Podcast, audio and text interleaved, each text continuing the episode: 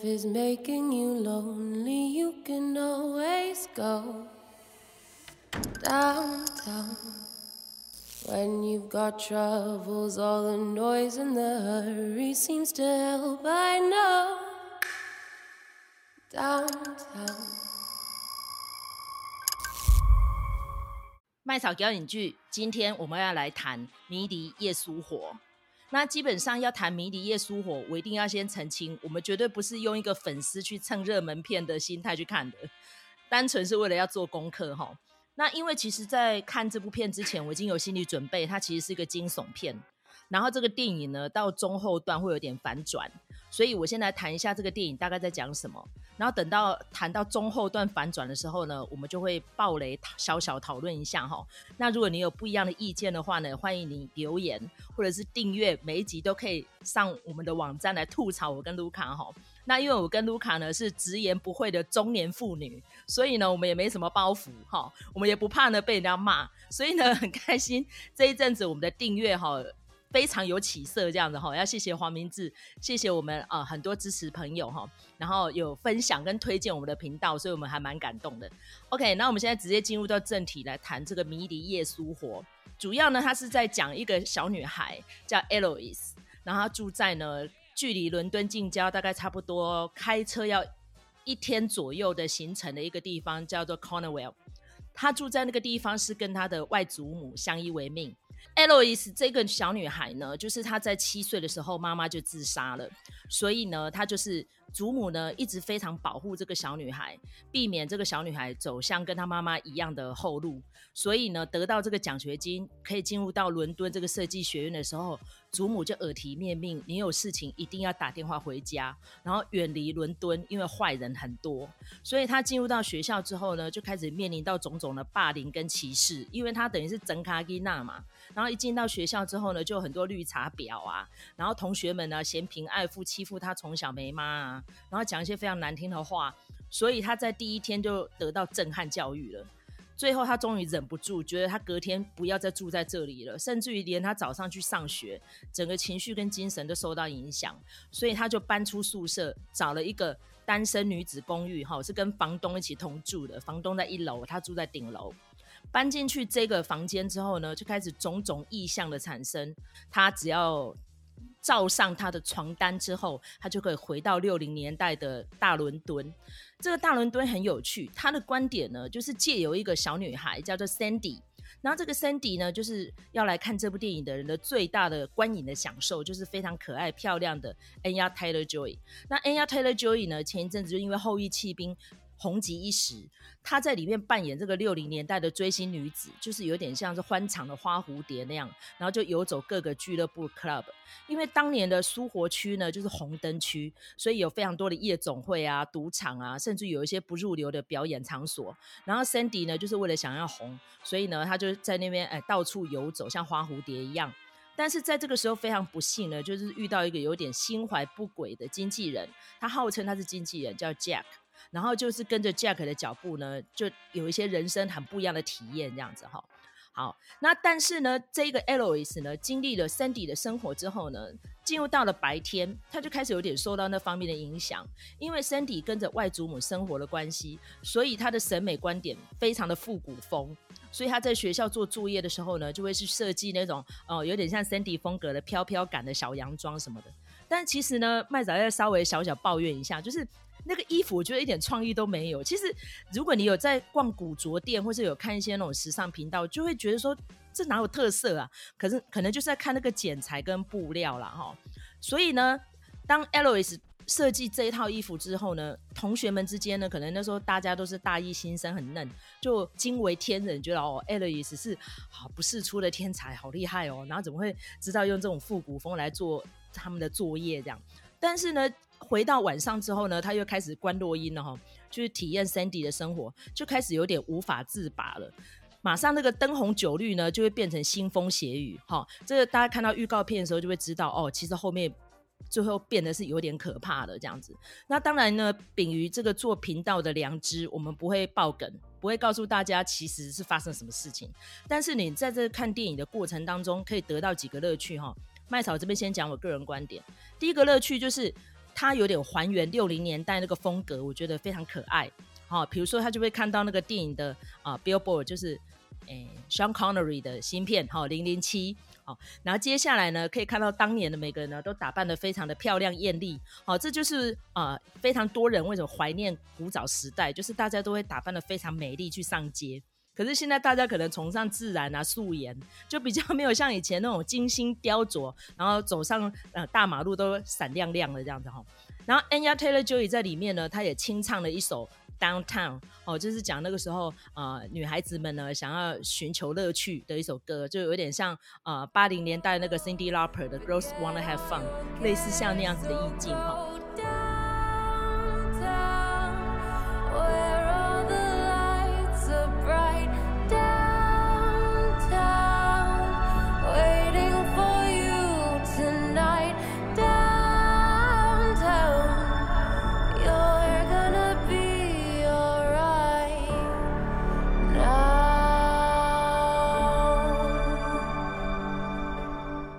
再来还有个可看点，就是里面每个人的互动呢都非常的直接，不拖泥带水。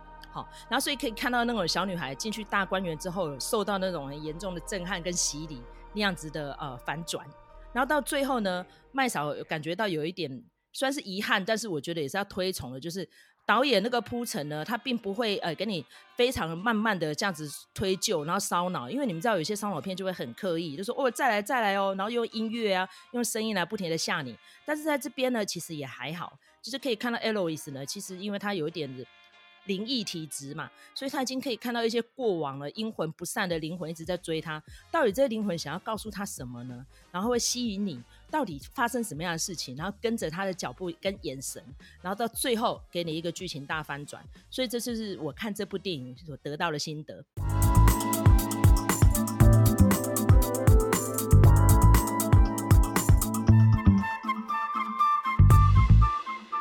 哎，之前呢，麦嫂其实就有提到这个《米迪耶苏活》，让他有一种千皇电影的感觉哈。那这个讲到千皇电影的话，我正好哎有看过几部哈，可以来讲一下哈。那而且尤其是我在看这个呃《米迪耶苏活》的时候，的确也想到了这一部片子哈，就是 Dario Argento 的这个《坐立不安》哈。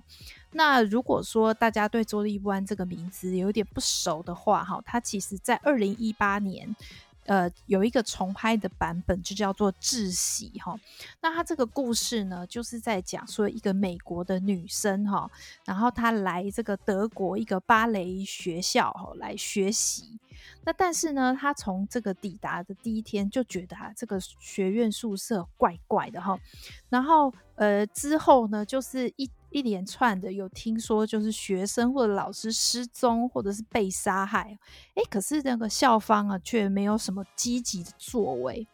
那所以后来就会变成说，这是一个谜团哈，然后把这个所有的这个学校里头所有的人都牵触在这个谜团当中。那最后呢，到底是什么样子的力量？比如说杀人凶手是谁？好，或者是有什么别的超自然力量呢？这个就不得而知了哈。所以这个大体上来说，它是一部恐怖片，但是你在看的时候呢，并不会觉得恐怖哦，因为你会分心到其他的事情上面哦。比如说这个导演的 Dario Argento 呢，他的美学风格是非常强烈的哈。比如说他在他的电影里头。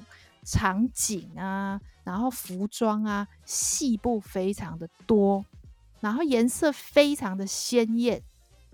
呃，它有一些镜头甚至是全红色的光，或者是全蓝色的光。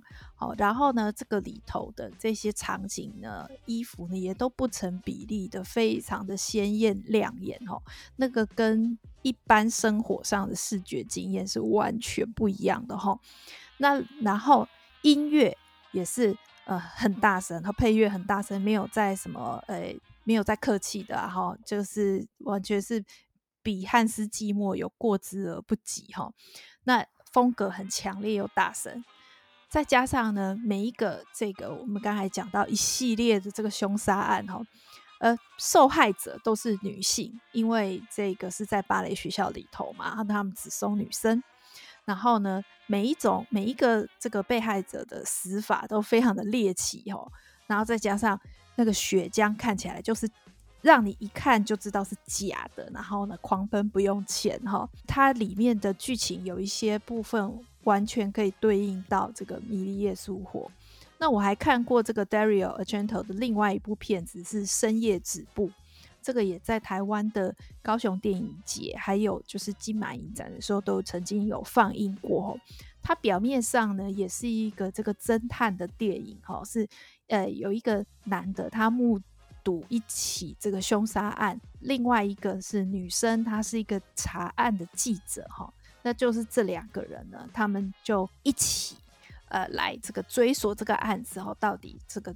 他的这个凶手是谁？哈，然后是因为什么原因而行凶？哈，那虽然说呢，这个过程中，呃，也有怀疑过彼此，说，哎，该不会你就是凶手吧？哈，那但是呢，这个基本上他的查案过程就是一个欢喜冤家的感觉，哈，这两个就打打闹闹啊，这样子，所以其实是呃，看起来也是还算轻松的，不会让你有恐怖的感觉，哈。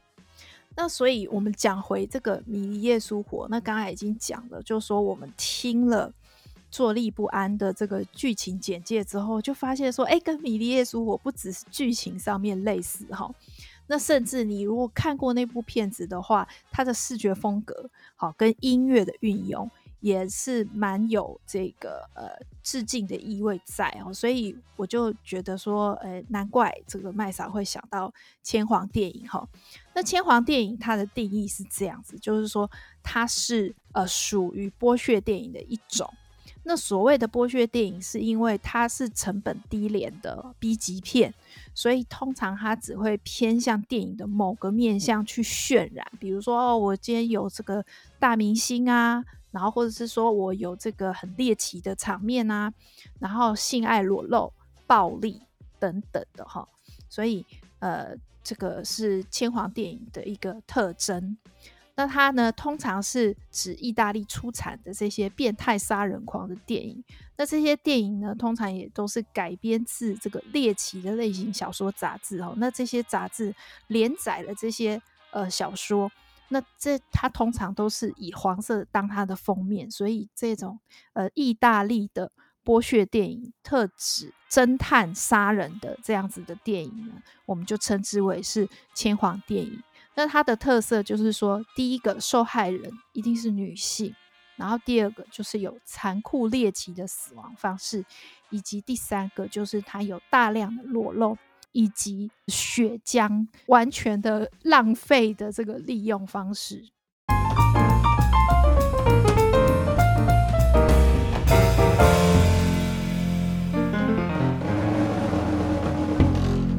为什么我会想到千皇电影？就是因为千皇电影有个很有趣的地方，就是它的构图，然后再加它的故事情节，还有音乐，整个搭配起来呢，就会让你觉得非常的绚丽夺目，就是很漂亮啊。例如说，像里面的呃，我们在讲那个耶稣活着里面的女生，每一个都打扮的非常的妖艳，然后再加上她的场景构图，例如说，因为都在夜总会里面嘛，所以看到那些红绸布的窗帘啊、地毯啊、音乐啊，哈，那再加上那个乐团啊，还有里面的一些人，好像走路都在跳舞，让我有那样子的感觉。但是整个在看完之后，好像又不是，因为它其实致敬了蛮多经典复古片的，例如说他讲到这些时尚风格，然后再加上那些那个诶烧脑啊，比如说像是我们在讲烧脑，就是例如说到底这些人遇到什么样的事情，为什么阴魂不散会去纠缠女主角？其实我觉得这部片我直接进入到重点哈，为什么会让我觉得其实看完之后大概只能打个七十分，我没有对这部电影非常的满意，就是说。第一点，当然，因为他在前面的铺陈，会觉得哦，珊迪这个小女孩到底遇到什么样的事情，大家会对她寄予无限的同情嘛。好，就觉得说她应该是遭遇到不幸了，所以呢才会借由在六十年后也住到这个房间的小女孩的眼睛来看到哦，其实我遇到什么样的事情啊？你要来帮我伸冤，或者说你要了解真相哦。其实一个单纯的女孩子进入到伦敦大都会，没有你想象中的顺利哦，或者说一切都会有贵人相助，其实并不是的哦。所以就是有点呃 Me Too 风格的片子。因为当然最后那个在大反转的时候，你会觉得嗯，大快人心，好像一切也没有那么悲伤。但是我觉得在铺陈的过程还是有很多惆怅的地方。例如说，就是他就是蓄意的丢给你，其实不是你想象的那样的。用另外一个角度来分析，其实真正的受害者好像也不是受害者，加害人好像也不是那么的可恶。所以整个看完之后，你就会觉得说，好啊，导演会不会太刻意了一点？你就是要告诉我们这样子的故事吗？哦，这其实就是我看完之后我的最大的感想啦。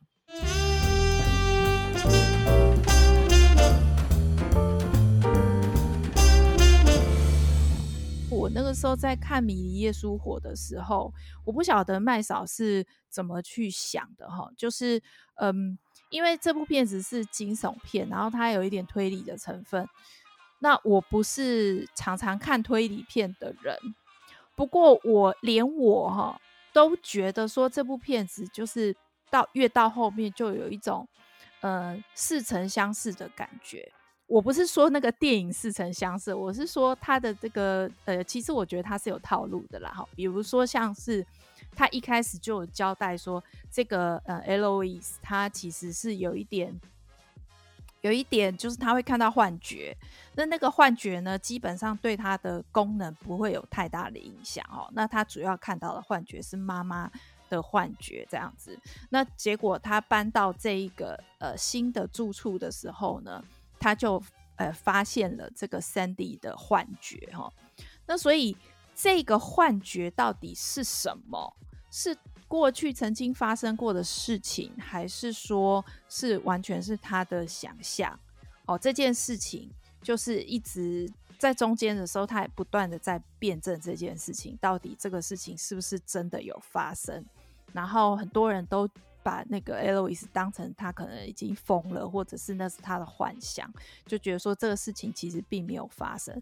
我觉得这个。就是这种套路，我就还蛮常见的。而且我从那个非裔的男生跟他搭讪的那一刻，我就开始担心他的安危，因为 通常这种人到最后 都会就是死于非命，或者是有点惨这样子。那那个我觉得这部片子处理是还好啦，担心有点放下，但是我又觉得说那个结尾。呃，那样子处理，通常大家都会去想到说，哎，这个到底是真的还是假的？比如说，我们说《魔鬼总动员》好了，它它的内容就是说，当你的幻想变成现实的时候，会是什么样子的一个现象？那你看完那部电影之后，你就会想说，好，所以这个你刚才看到的这些情节，到底是在幻想中发生，还是真实发生的呢？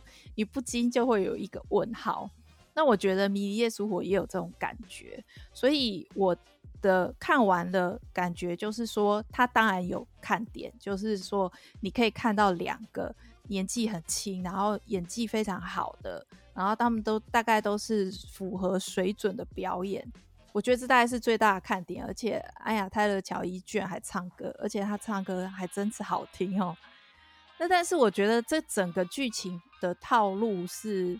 我我自己是觉得说好像有点，呃，蛮好预测，而且呢，我觉得就是还蛮，我看过其他的呃片子也是属于这样子。那我不晓得，就是呃，常常看推理片的麦嫂觉得怎么样？他是否有我说的这个问题？好，我觉得有点太牵强了啦。这部片子的结局我并没有很满意哦，因为就是我提到了，你不要在这个烧脑的阶段哦，大家还对这个故事抱有期待的时候，你就丢一个理所当然的凶手出来，就是他干的，然后就逼观众要接受他。我觉得有这样子的感觉，被强迫了。那尤其是整个过程，我会觉得说，好，那你的悬念到最后一刻揭晓也就算了，但是揭晓完之后。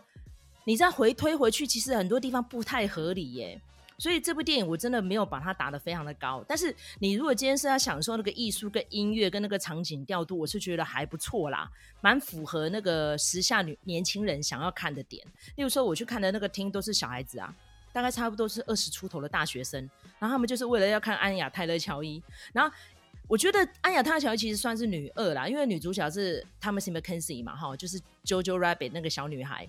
那因为他二十一岁，安雅泰勒乔伊二十六岁，两个都是芳华正茂的小孩子，所以你看到他们在伦敦，你会有点不舍。然后到最后，Elois 呢，哦，他顺利毕业了嘛，哈、哦，然后呢，他制作了那几套衣服出来，我看到就是傻眼了，说哈，这也太粗制滥造了吧？还是因为我曾经看了非常多的 Project Runways，哦，就是那个时那个决战时装伸展台，哈、哦，台湾翻译是这样，我觉得这水准，但是因为他在里面讲他是大一新生嘛，所以要求不用太高，好，所以整个天完呢，呃，是一个娱乐。度蛮高的电影，但是你要说烧脑的话，我是觉得还好啦，过得去而已哈，悬念也不多啦哦。然后呢，结局呢是让你有点惆怅的哦，但是过去的事情就把它留在过去了，我们还有全新的未来可以展望哈。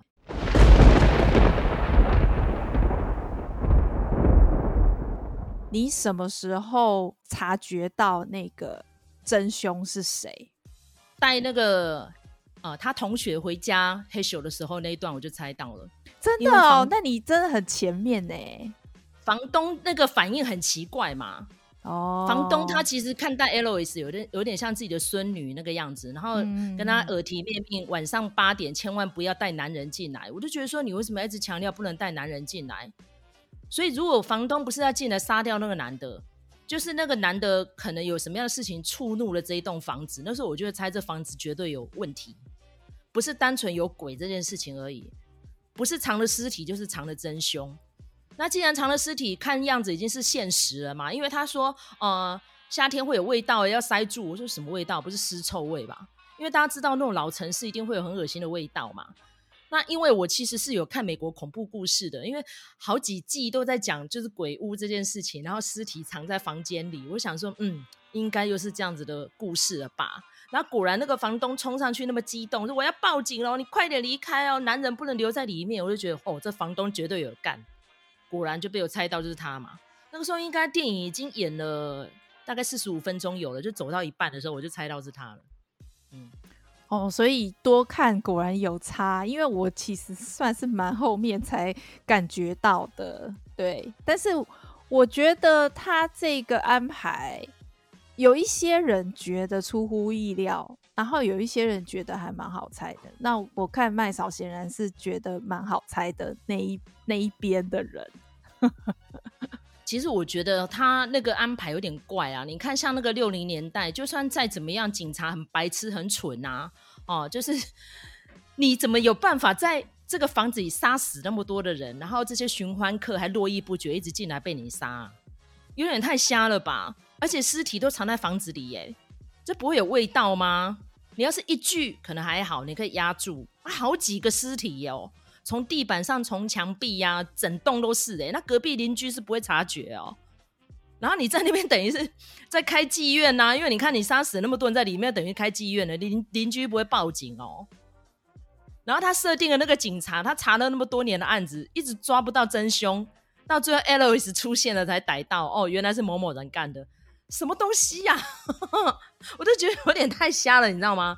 因为尤其是那群哦。鬼魂其实是要叫 Eloise 救救他，干嘛啊？Eloise 是何德何能可以救你们？只是因为他有阴阳眼吗？所以我觉得真的凹得很牵强哦。但是可以感得感觉得出来，这个房东也是无奈啦。因为譬如说，你已经在里面宰了那么多人，你还可以跟这群灵魂们一起住在这栋大楼里面，也太瞎了吧？你不会想要跑吗？哪一天被抓到这个事情，难道没有在你脑海里有一丝闪过的念头吗？然后你还甘愿住在这跟坟墓差不多一样的大楼里面，然后继续送往迎来，然后把房子去租给小女孩，真的是有够扯的嘞。然后他，但他里面有提到说，你不要像之前别人一样就半夜跑走。所以那些半夜跑走人是怎样？是都看到鬼了吗？还是遇到什么样的事情？还是 Eloise 男的啊？不是，还是那个 Sandy 男的女儿都杀？我觉得这个也是可以探讨的点呐、啊。我想到那个追击者。像刘永泽啊，他为什么会变成是连环杀人？是因为他杀的都是特种行业的女生嘛？那这种女生就算不见，也没有人会去关心，所以他有办法就是连环杀。可是到最后也引起关注了，所以循线把他查出来。那你想想看，如果在一九六七零年代的时候，如果有这么多的诶、男性。他们也都是有头有脸的人啊，虽然说私底下干一些见不得人的勾当。可是他们也是有头有脸的人啊。然后这些人这么多人凭空消失，那个我觉得警察难道不会查吗？我觉得这个是很奇怪的事情啊。就是只有觉得说这这个这件事情有点不合理而已。你可以说他是就是为了要制造悬疑，然后故意做了这样子的故事啦。大家可以这样子讲。但是反正我觉得这部片子的诶、美学的部分已经蛮足够的，呃，可以吸引大家进去。然后另外啊，我我觉得。Edgar Wright，我后来去查他的作品，才发现其实他作品很少，欸，诶，比我想象的少，欸，诶，他在这部片子之前只有那个，诶、玩命在劫嘛，就 Baby Driver 那一部比较为人所熟知。然后他之前在之前的片子的话，其实大概是特定类型的呃粉丝才会知道的片子。其实我觉得《Baby Driver》哈本身也不觉得他的故事有多厉害，因为其实类似的片子真的太多了。但是我觉得这个导演呢算是押对宝，因为他找了安雅泰勒乔伊嘛，知道他这阵子超级红的，所以用他应该就是票房保证，至少就扛起一半了啦。然后他这个故事情节有点烧脑，那就是满足了一些喜欢看这种悬疑片的粉丝的胃口。那最后呢，女性大复仇哦，那又有点 Me Too 的味道这样子，所以我觉得 OK 了啦，应该票房过得去了哈。那喜欢我们的节目，或是对我们的节目有一些批评指教的哈，也感谢你们哦，愿意聆听。我觉得愿意听哦，就是对我们一个肯定了哈。然后很感谢大家在一路的支持哦。OK，好，我是麦嫂，我是卢卡，我们下次再见喽，拜拜，拜拜。